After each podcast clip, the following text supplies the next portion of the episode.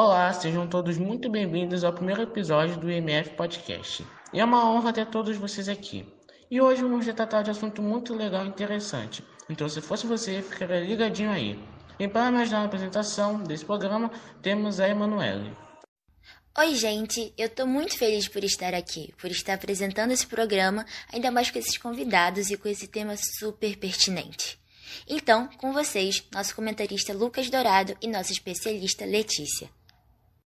Olá, gente. Primeiramente, muito obrigado pelo convite. Eu me chamo Lucas Dourado, sou professor de Biologia. Eu vou estar ajudando a Letícia no assunto de hoje.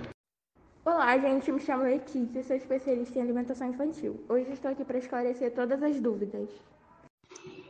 Então, sem muita enrolação, vamos começar. Letícia, qual a importância da boa alimentação na infância?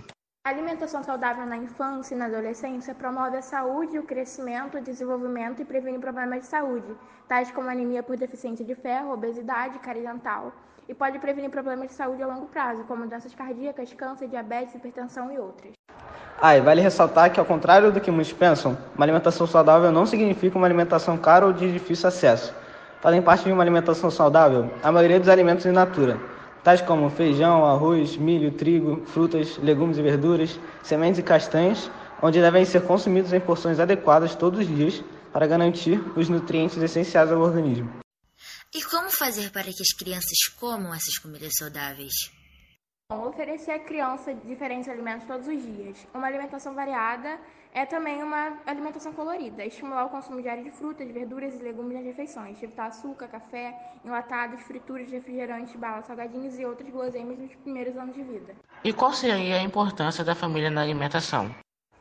As refeições em família também representam um importante evento na promoção da alimentação saudável, pois os pais servem como modelo para o comportamento alimentar das crianças, havendo uma tendência para o aumento de consumo de cereais e outros vegetais, além de leite, carne e derivados. Mas, por outro lado, famílias que fazem as refeições assistindo televisão tendem ao menor consumo de frutas e verduras e maior consumo de pizzas, salgadinhos e refrigerantes, o que aumenta o risco para a ocorrência de deficiências nutricionais e ganho de massa gorda ao longo dos anos. Como saber se a criança está comendo o suficiente? De um modo geral, o pediatra vai avaliar o desenvolvimento da criança, que inclui peso e altura. Também pode pedir exame de sangue se achar necessário para checar níveis de ferro, vitaminas e outros nutrientes. Vale reforçar que, assim como os adultos, algumas crianças comem mais e outras menos. Então, fuja de comparações. E Lucas, com quantos anos a criança pode comer açúcar?